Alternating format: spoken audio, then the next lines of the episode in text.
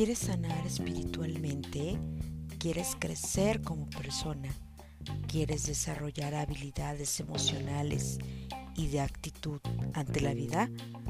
Te invito a que te quedes a El Consultorio de Elena, un programa dedicado al desarrollo humano, la salud, el bienestar, calidad de vida y alimentación, en donde te daremos tips, te daremos herramientas y te brindaremos mucha, mucha luz en tu camino y en tu búsqueda de sentido de vida. Te invito a que te quedes en este programa de descubrimiento de ser humano a ser humano. Bienvenido a El Consultorio de Elena. Thank you.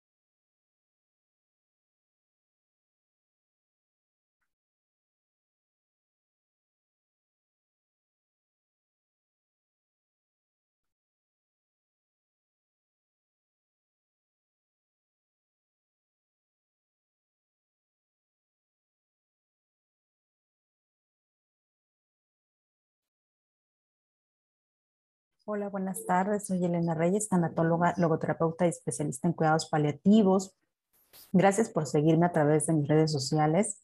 Hoy pues te quiero agradecer a todas aquellas personitas que son mis pacientes, que son mis amigos y amigas, y a todas esas personas que me escuchan, que me conocen y que siempre me han apoyado para continuar realizando estas presentaciones virtuales. Eh, sin duda existe mucha información al respecto sobre la tanatología y la logoterapia y sobre los cuidados paliativos. Sin embargo, bueno, aún sigue habiendo gente que pide ayuda para poder afrontar sus situaciones personales. No siempre pues se les brinda la atención adecuada porque más allá de verlos como pacientes, debemos de verlos como seres humanos que están sufriendo.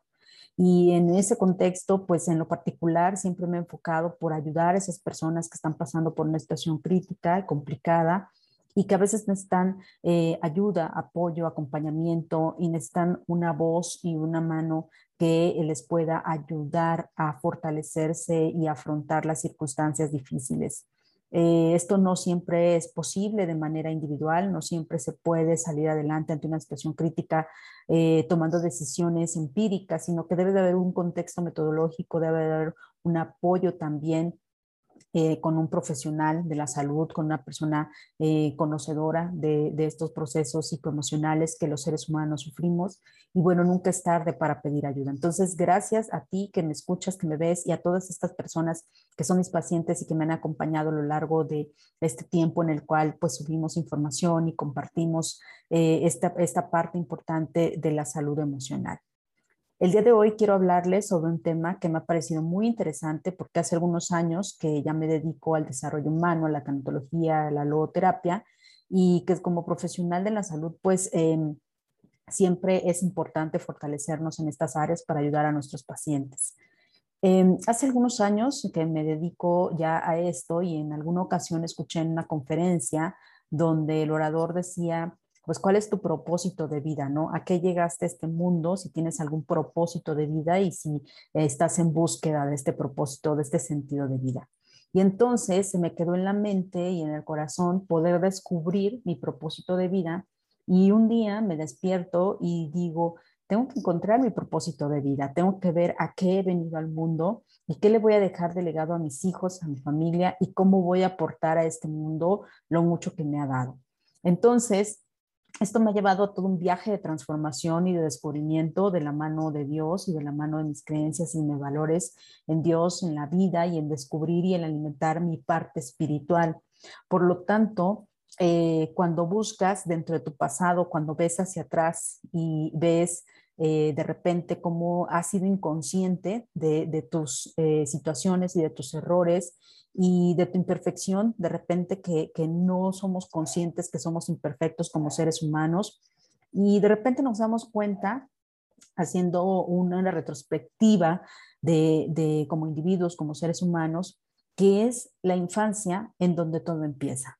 Es en el núcleo familiar donde nosotros nos forjamos, nos formamos como personas y es justo en la infancia cuando surgen muchas situaciones que en la adultez no nos permiten crecer como adultos sanos.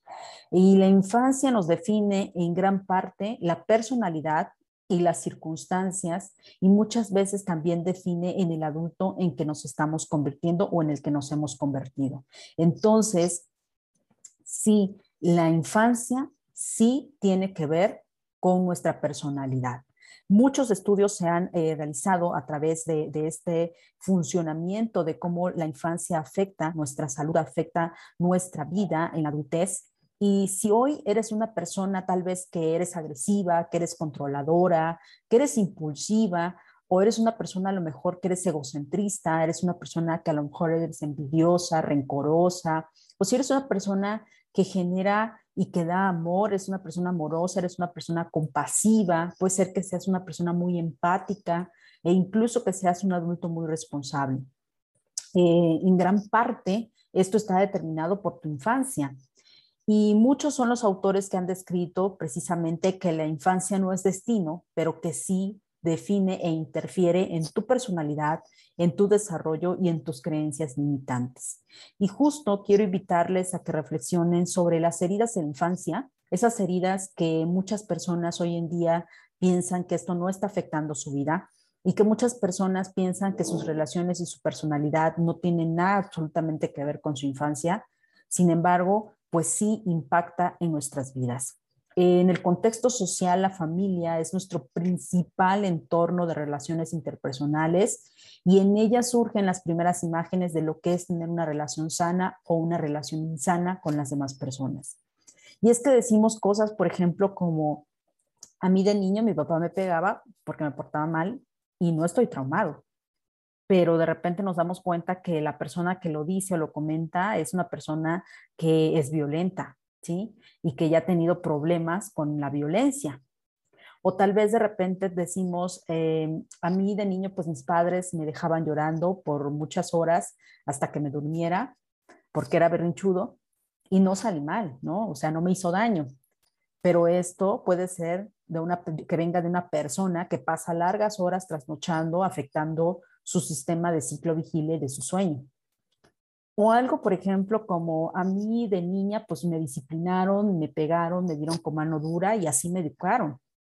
Y ahora, pues soy una mujer de bien y resulta que esa mujer de bien sigue sin comprender o sin entender que ha tenido exparejas agresivas, ¿sí? O que ha tenido eh, relaciones demasiado eh, conflictivas. Entonces, estas expresiones las hacemos a diario y lo peor que a veces es enfrente de nuestros hijos entonces, ¿qué mensaje les estamos dando a nuestros hijos?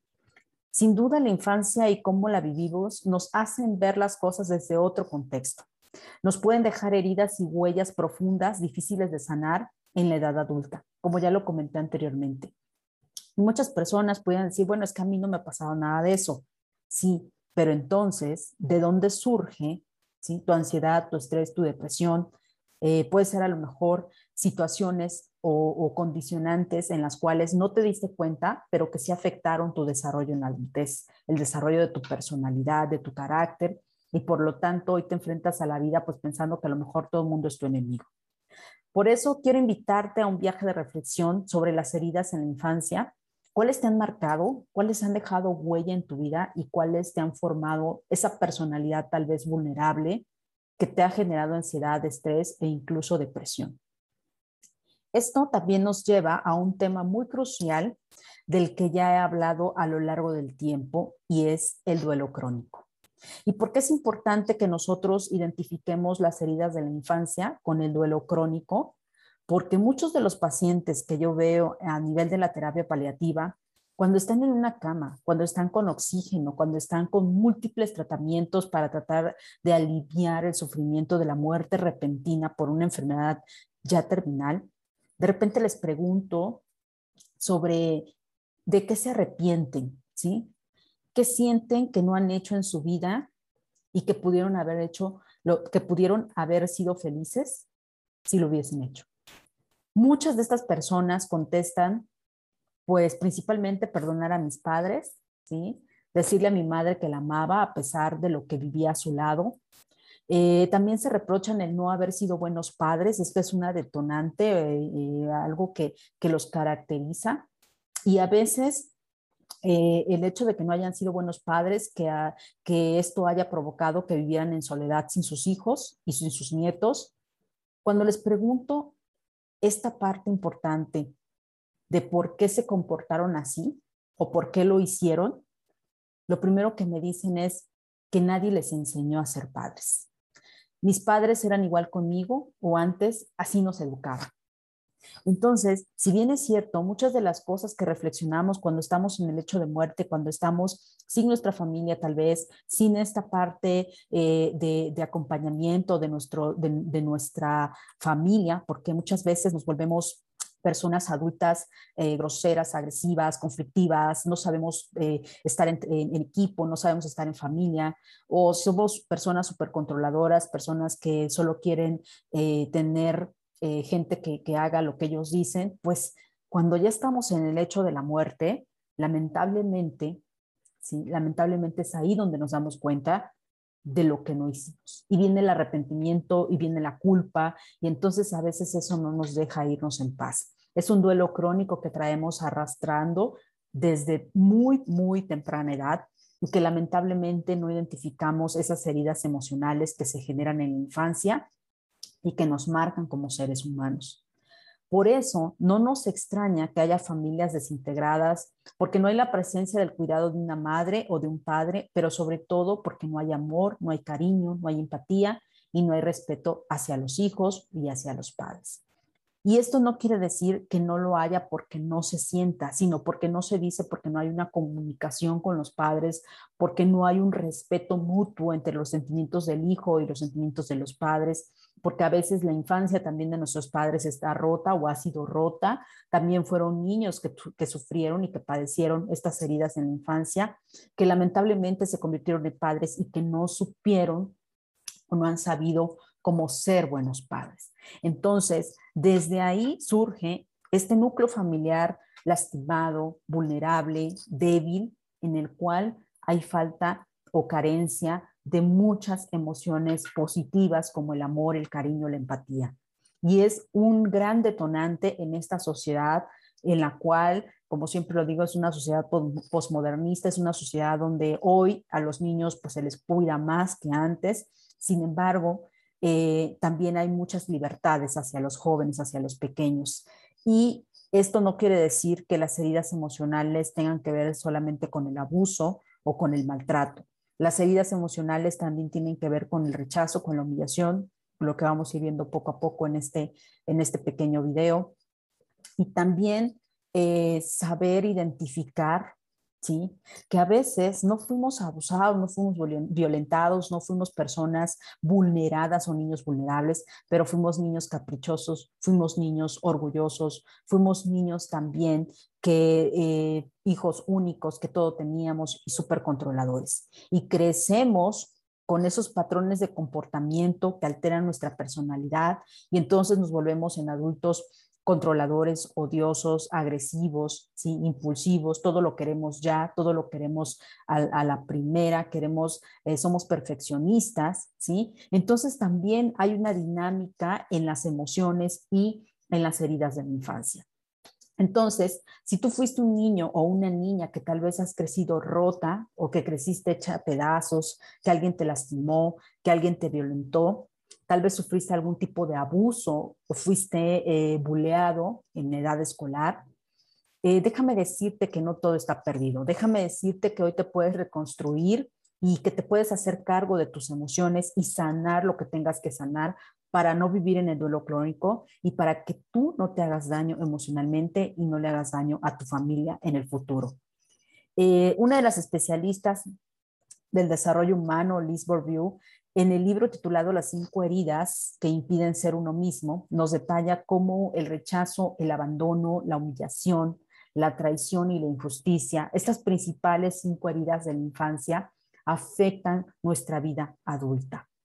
Cuando un bebé nace, ¿sí? cuando una persona nace, no tiene un conocimiento real de lo bueno y lo malo. ¿sí? Conforme vamos creciendo, vamos desarrollando una conciencia y una capacidad de análisis. Vamos explorando la vida. Así que en esta etapa formativa y de adaptación, nuestros hijos se van formando de acuerdo a las experiencias vividas en el entorno familiar cuando conviven con el padre, la madre o los hermanos. Entonces, em, podemos desarrollar ciertos comportamientos, ¿sí?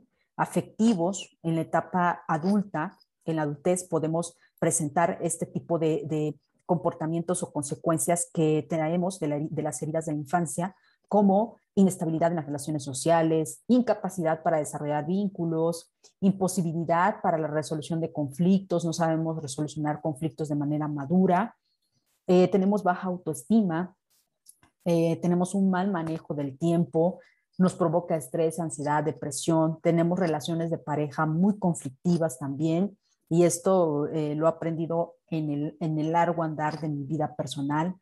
Eh, hay también em, temor constante al abandono. Hay situaciones en las que la gente se siente con con un sentido de frustración, de temor, de miedo porque lo abandonen. Hay una incapacidad para desarrollarse a nivel profesional. Hay dificultades también laborales o inestabilidad en los empleos y hay un mal manejo en el, dinero o, en las cuestiones económicas y también pueden haber enfermedades psicosomáticas. Entonces, las heridas de la infancia eh, y estas heridas emocionales son una especie de lesión afectiva que nos va a impedir llevar una existencia plena ante la vida. Su huella es tan profunda que incluso nos dificulta las relaciones personales de pareja, en la familia, y también nos incapacita para afrontar los problemas con mayor soltura y resistencia y sobre todo con resiliencia. Entonces, es frecuente que casi todos tengamos una o varias de ellas, si no es que alguien ya experimentó las cinco heridas Y los signos de estas heridas psicológicas se evidencian de infinitos modos, desde la ansiedad, desde la depresión, desde el fracaso en las relaciones afectivas, como ya lo he comentado anteriormente, los pensamientos obsesivos, negativos, eh, vulnerabilidad hacia algunos trastornos como la bulimia, la anorexia, problemas del sueño, alguna actitud defensiva o agresiva, inseguridad, miedo, desconfianza y muchos otros más que podemos enlistar en, en esta, eh, en, estas situaciones y, falta de, de, conocimiento de las emociones.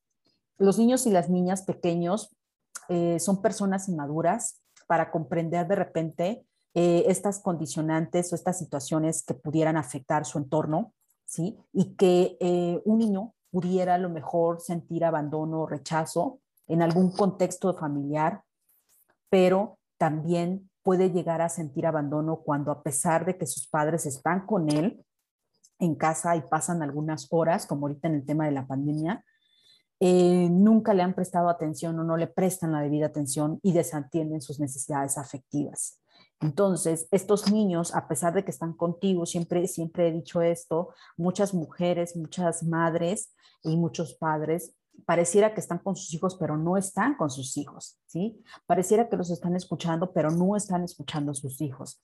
Pareciera que les prestan atención, pero no les dan la atención de calidad. Entonces, esto puede estar mermando en las necesidades afectivas de los hijos y por lo tanto, sobre todo ahorita en esta eh, normalidad, en esta nueva normalidad, en esta parte tan importante que ha sido el reflexionar un poco en el contexto social, afectivo en la pandemia, pues vemos a muchos padres y madres conectados, eh, trabajando a través del home office, los hijos conectados en, en, la escuela, igual haciendo el, las conexiones a través de, plataformas y de repente no sabemos qué está pasando en la mente de nuestros hijos y de repente no les preguntamos cuáles son sus necesidades afectivas, cómo se sienten, cómo les ha ido con la pandemia, si están tristes. De repente vemos que los niños lloran. Em, hay situaciones en las que necesitamos reflexionar. Hay muchos jovencitos o niños que lamentablemente pues viven en, edificios, en departamentos donde no hay un acceso a un área deportiva. Eh, vemos a los hijos también o las hijas que están estresadas, que están cansadas, que están fastidiados, que están hartos, y los padres no nos sentamos a preguntarles qué está pasando o qué necesidades tienen o qué pudiera estar pasando por su mente. Y entonces vienen estos sentimientos de vacío existencial, vienen estos sentimientos también de que los padres se sienten culpables por no estar presentes eh, y tenemos un sinfín de emociones. Entonces, si ustedes creen que están pasando por una situación de, eh, similar y que necesitan apoyo, pues los invito, los invito a que me sigan a través del consultorio de Elena en mis redes sociales, en Facebook, en YouTube y en Spotify, donde puedes ver y escuchar estas conferencias completamente gratuitas y donde algo muy importante debe de quedar claro en nuestra vida personal. Debemos invertir en nuestra salud emocional y física, ya que es lo más importante para nuestro bienestar y equilibrio, no solamente personal, sino también familiar. Eh, entonces, vamos a explicar qué son estas cinco heridas de la infancia y que muchos autores han descrito, han descrito perdón, y qué pueden estar influyendo eh, en tu vida, en tu personalidad y cómo puedes empezar a trabajar desde la resiliencia. Y vemos aquí algunos contextos en la presentación, vemos algunos contextos familiares hoy en día. Muchos de nosotros crecimos en la violencia, en la violencia física, en la violencia eh, familiar, en la violencia intrafamiliar, y fuimos hijos a lo mejor que escuchábamos a nuestros padres discutir, que escuchábamos a nuestra familia eh, pelear, sin embargo, nosotros nos hacíamos una, podemos eh, decir que no pasa nada o mostrar agresividad también en la adulta. vimos también algunas, eh, en algunos contextos vivimos de familias donde la madre era abnegada, hacía todo lo que el papá quería, ¿no? Este, esas madres que pues nunca le dicen no al, esposo, todo, todo es permitido, ¿no? Y lamentablemente pues afecta a los jóvenes, a los niños, porque los hacemos niños caprichosos, niños eh, en los cuales pues a veces no saben tomar decisiones sin está papá o mamá. También pudimos haber crecido en familias disfuncionales, en familias en las cuales eh, no hay una buena relación entre los padres, entre los abuelos, entre las, entre las tías, entre los tíos, y hay pleitos y hay gritos. Pudimos haber vivido en un ambiente tóxico, en un ambiente donde vimos envidia, donde para, para nosotros el competir era normal, el competir con las primas, el competir con los primos, el competir con todo mundo para eh, darle satisfacción a, la sociedad, al contexto social de nuestra familia. Y entonces, con el paso del tiempo en la vida adulta, tenemos personas, mujeres y hombres competitivos, mujeres y hombres que siempre quieren ser los mejores, mujeres y hombres que se la pasan exigiéndose constantemente y vemos casos de bullying, casos de, de movie en los cuales pues estas personas se convierten en los principales victimarios y por lo tanto, bueno, pues hay esta, esta necesidad de alimentar el ego, de alimentar el, el super, el, super yo, el, alimentar esta parte eh, de, de, la satisfacción, ¿no? De, de, generar satisfacción, de generar placer al ver yo soy mejor que los demás, ¿no? Entonces también estos contextos en los que las familias, las madres, los padres nos hacen demasiado competitivos y, aparte de que nos hacen demasiado competitivos, también nos eh, incitan al odio, nos incitan a la envidia, porque al final estas emociones y estos sentimientos de vacío, pues nunca nos van a llenar, ¿no? Siempre vamos a necesitar más, vamos a querer perfeccionar, vamos a querer exigir, vamos a querer siempre competir y nos desgastamos y decidimos compitiendo. Y otro de los contextos que pudimos haber vivido, eh, lamentablemente, pues es el abuso, el abuso físico, el abuso sexual. Muchas mujeres y hombres han sufrido esta, esta, estas lamentables situaciones y circunstancias del abuso sexual y no son eh, a veces habladas, comunicadas, no son tratadas y hay un duelo, hay un duelo crónico que, que lamentablemente con el paso de los años y del tiempo en la edad adulta, pues lastima y vulnera a las personas que lo han padecido. Entonces, el, abuso sexual, el abuso físico de la niñez deja huellas a veces imborrables y a veces heridas de la infancia que lamentablemente pueden ser perpetradas en el contexto familiar y que no son identificadas sino hasta la edad adulta, porque es cuando ya como eh, tal vez adolescentes o como personas adultas, es que identificas que fuiste víctima de abuso sexual. Y esto lo he visto con algunas pacientes, sobre todo las mujeres, de repente no les cae el 20 de que fueron abusadas sexualmente y eh, posteriormente con el paso de los años, al tener su primera relación sexual, pues resulta que sí, que sí sufrieron estos casos de abuso. Entonces es un trauma bastante importante que este es el contexto en el que viven muchas familias mexicanas, es el contexto en el que muchas personas se desenvuelven y que lamentablemente nadie nos habla de estas heridas de la infancia y que esto causa estragos sociales importantes, no solamente a nivel familiar, sino a nivel social y de salud pública y de salud emocional. Entonces, eh, les comentaba, cuando somos niños, pues nacemos, nacemos sin una conciencia como tal, nacemos y, nos, y crecemos eh, vamos desarrollando, vamos a, eh, generando estas, de acuerdo a estas experiencias, pues nuestra propia percepción de la vida, nuestra propia realidad, vamos construyendo una realidad de acuerdo a los sucesos y a las experiencias que se van presentando. Y lamentablemente, lamentablemente, si estás viviendo en una de estas familias que ya expuse anteriormente, pues tu vida no va a ser normal. Eh, aunque pensemos que pudiera ser normal el abuso intrafamiliar, la, violencia intrafamiliar, el abuso sexual, que pudiera ser normal los gritos, los pleitos, normalizamos estas situaciones y durante la infancia y la adolescencia, pues no identificamos que estamos teniendo patrones de comportamiento que son el resultado de estas relaciones insanas. Y bien, pues hablando sobre los temas principales, vamos a mencionar las principales heridas de eh, la infancia. Y la primera es la herida de abandono, ¿sí? Esta herida de abandono, eh, cuando se produce en la infancia, el niño va a sentir una falta de amor, una falta de cuidado, una falta de protección y de atención, lo que va a resultar en tener miedo a la soledad. Las personas que han sufrido de abandono tienen miedo a la soledad y estas personas eh, pueden ser dependientes emocionales en las relaciones sociales y en las relaciones afectivas. Es necesario identificar esta herida de abandono para sanar esta herida y para ello necesitamos primero tiempo de calidad, conocernos a nosotros mismos, reforzar nuestra confianza y autoestima y darle un cariño a nuestro niño interior, identificar la necesidad sí que tenemos de revalorizarnos. ¿sí? En la edad adulta tenemos que aprender a, a revalorizarnos y aprender a, a, decir que no necesitamos a alguien más para ser felices, que siempre nos vamos a tener a nosotros mismos. Ante las circunstancias difíciles que es la soledad, tenemos que aprender a darnos un valor, reconocer lo que somos y saber que valemos por el simple hecho de estar vivos. Otra de las heridas importantes que se mencionan en, esta, eh, en, esta, eh, en este libro de, de, de Liz nos dice que es la herida del rechazo.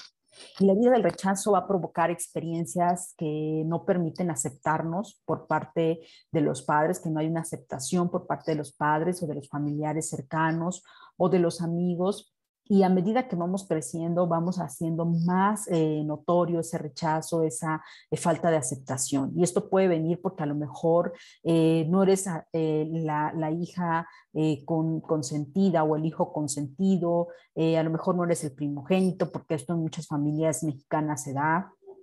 A lo mejor no eres el que aporta más dinero a la casa y esto también es, es cosas que en la familia mexicana se da. Eh, normalmente la madre, la madre mexicana siempre tiene en esta cultura un poco machista, un poco enfocada al, al contexto social del machismo, pues la mujer es como eh, este, rechazada y el hombre es el que tiene mayor valor, ¿sí? Eh, esta es de las heridas más dañinas que pueden afectar a un niño o a una niña, ya que es el rechazo también hacia los propios pensamientos y sentimientos, hacia el amor, hacia ese derecho de amor que tiene el niño o la niña, y es el rechazo hacia la propia persona. Sobre todo si vienes de una familia o vienes de, de una familia de madre soltera, una, una, familia monoparental donde se te crió una madre soltera, donde a lo mejor también ella sufrió rechazo y está proyectando ese rechazo hacia contigo, porque eh, lamentablemente muchas de las madres de, antes y, actuales, pues mantenían ese, ese eh, ciclo del rechazo continuo, ¿no? Tanto a los hijos como a las hijas.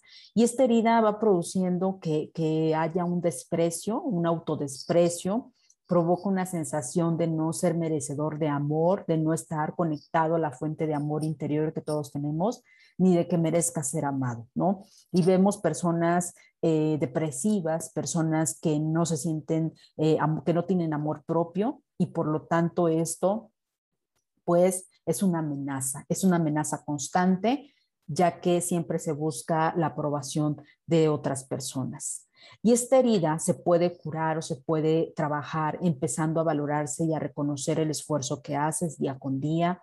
Eh, si eres una persona que te ha costado salir adelante, que eres una persona a lo mejor que tienes esa necesidad de afecto y esa necesidad de ser aceptado en una sociedad, yo te digo que eh, busques apoyo, busques apoyo, aprende a conocer tus valores, qué son, cuáles son tus valores como persona, busca siempre el lado positivo, las cosas en las que eres bueno o buena y siempre premiate, premiate por todo lo que hagas, todo lo bueno que hagas.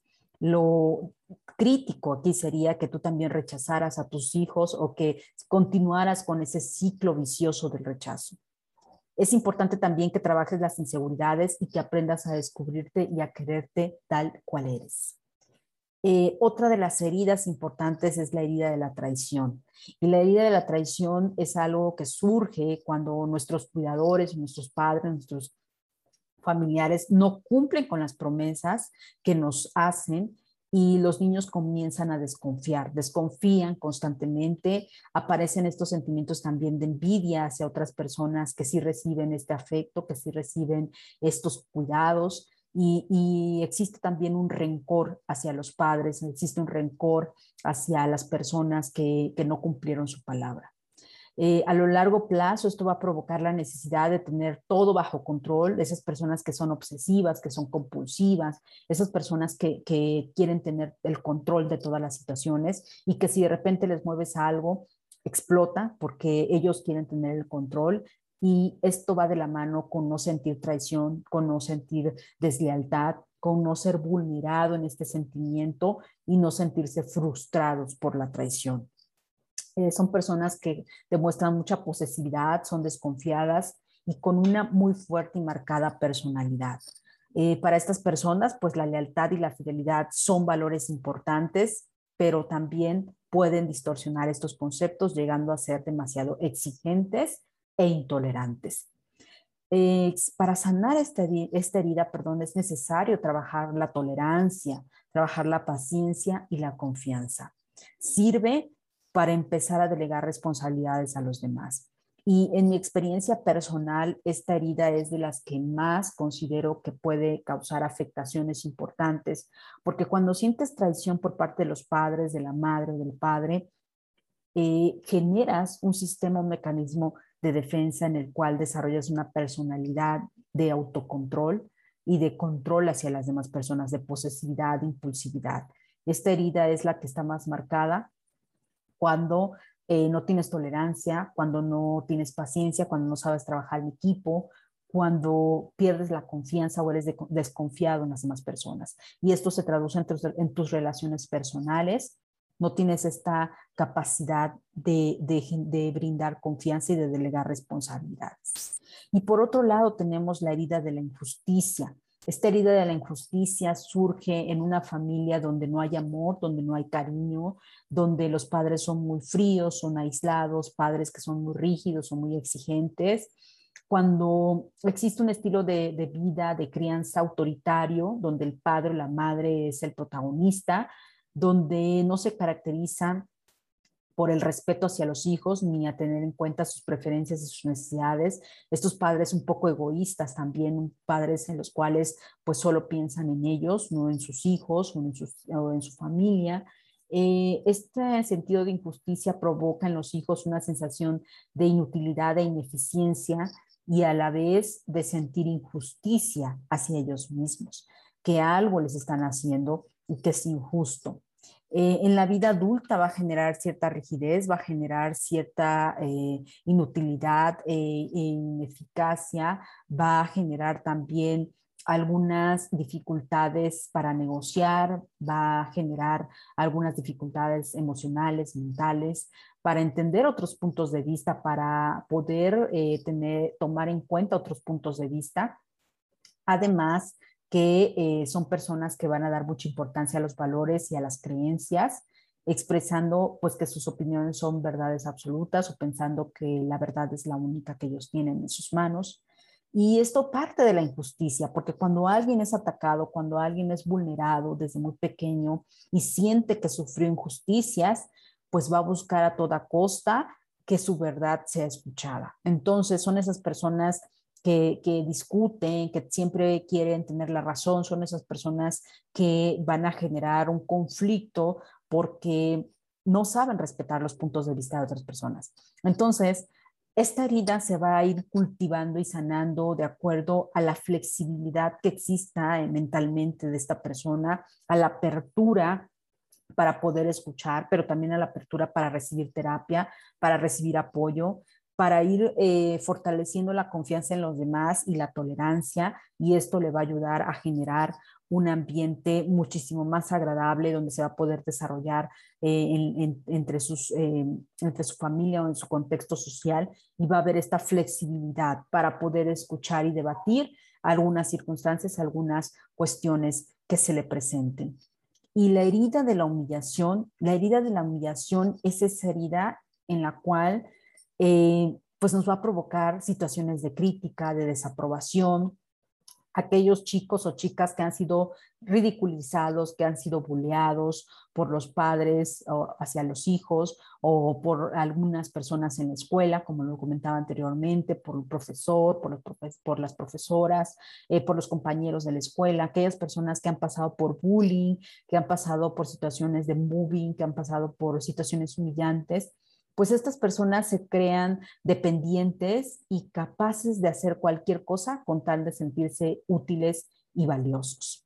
Estas personas eh, retroalimentan su herida, ya que su concepto o autoconcepto va a depender de la imagen que los demás tengan de él. Estas son personas que siempre, si, eras a lo mejor, como, como de repente digo, si eras la niña flaca a la que nadie eh, le hacía caso o a la que eh, sus padres le decían estás muy flaco o la niña gorda o gordo de la escuela, eh, la persona a lo mejor que sufrió este tipo de, humillaciones ¿no? en la escuela, pues va a tener siempre esa necesidad de verse bien. Si eras flaco, pues quieres engordar, quieres tener músculo, quieres tener, este, eh, quieres tener un cuerpo marcado. Si eras gordo, pues quieres estar súper flaco, ¿sí? Haces un montón de ejercicio porque tu personalidad, tu imagen es la que tiene que verse bien.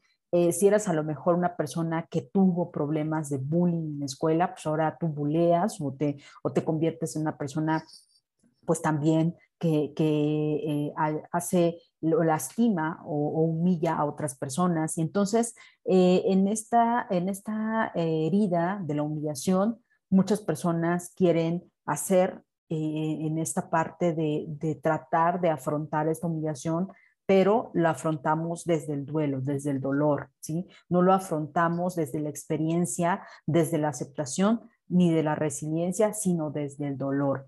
Y entonces estas personas suelen pues ridiculizarse a ellas mismas o hacer bromas hacia ellos mismos y les cuesta tener actitudes como adultos, ¿sí? Eh, les cuesta tomar decisiones como adultos, les cuesta tomar acciones como adultos y siempre van a estar pensando en el que dirán, siempre van a estar pensando en lo que la gente piense de mí y siempre su imagen tiene que quedar limpia por sobre todas las cosas.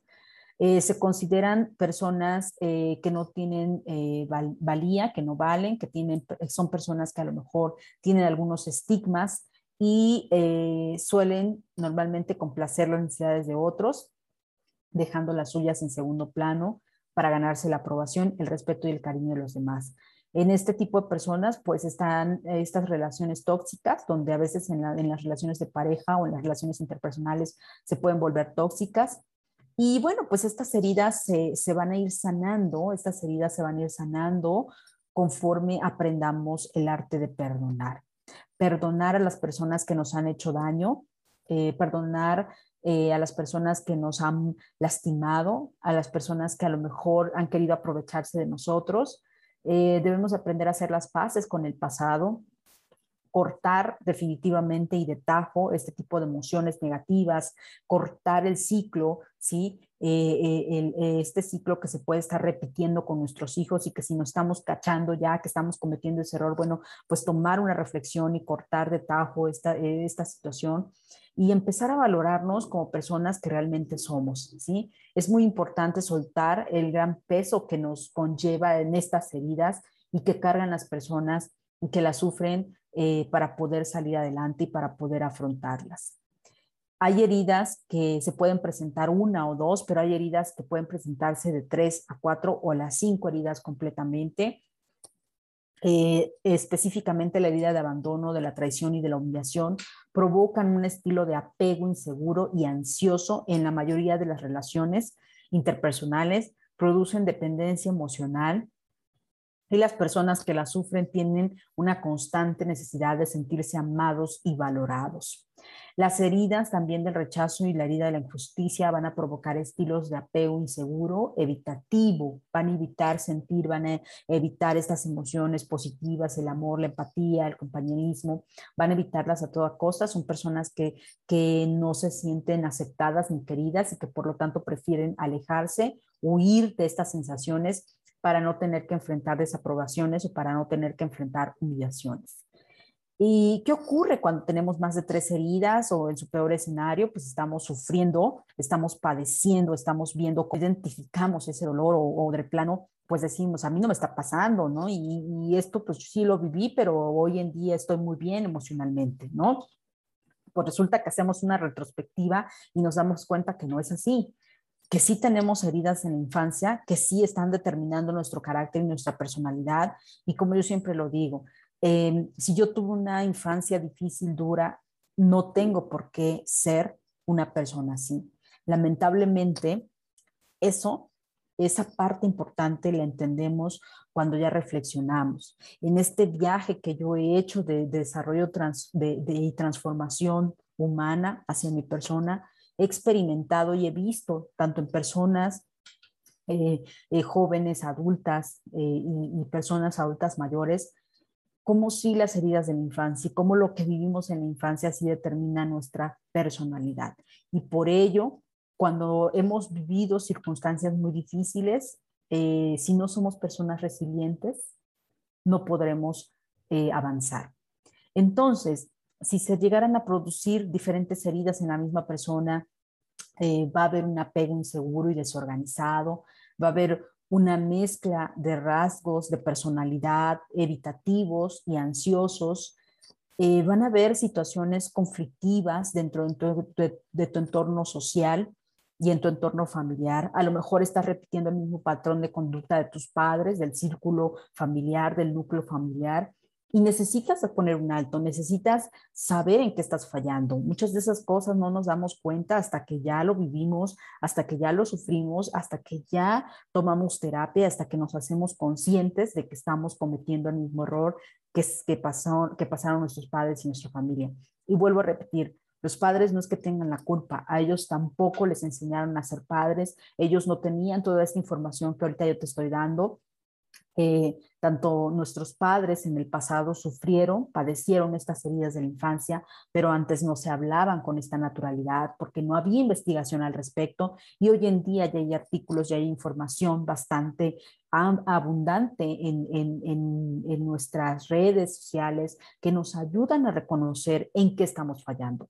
Y yo creo que como sociedad necesitamos hoy en día madres y padres sanos emocionalmente que puedan apoyar y afrontar a sus hijos, que primero que nada acepten las heridas que sufrieron en la infancia, que las puedan regular y transformar con emociones positivas y que no permitan, no permitan que sus hijos vuelvan a padecer estas situaciones o que vuelvan a repetir ese círculo vicioso y poner un alto a la cadena de emociones negativas. Entonces, hay que recordar que lo más importante es buscar ayuda profesional, terapéutica, para poder afrontar y elaborar un plan de reconstrucción emocional, que es ahí a donde quiero llegar.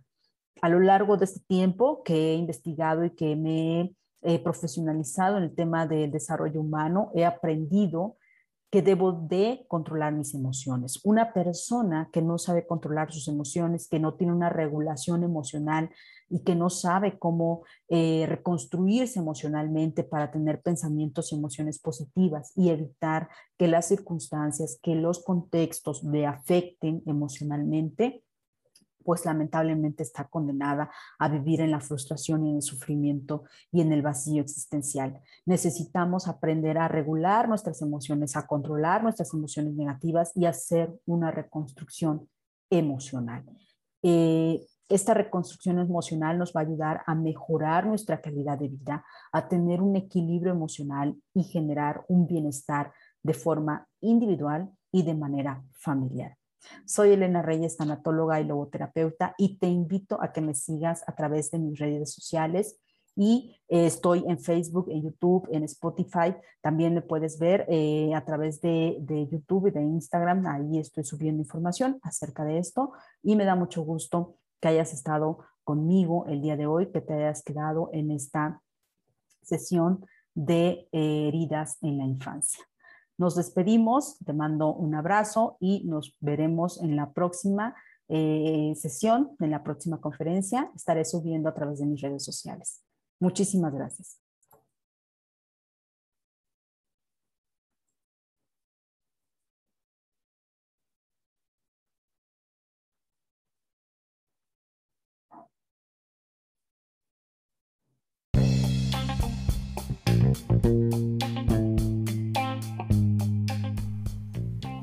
Consultorio de Elena es un programa público y gratuito para todas aquellas personas que requieran acompañamiento y asesoría emocional de calidad de vida y de desarrollo humano, con un enfoque tanatológico y logoterapéutico, con la metodología aplicada de el análisis psicoexistencial, desarrollamos un proceso de apoyo y de asesoría a los pacientes que estén pasando por situaciones o circunstancias difíciles y los cuales no pueden sobrellevar por sí solos.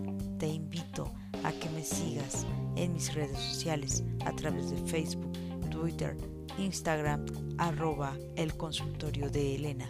Mi nombre es Elena Reyes, soy tanatóloga, logoterapeuta, certificada en Mindfulness y Health Coach y te invito a que me sigas y le des like en mis redes sociales.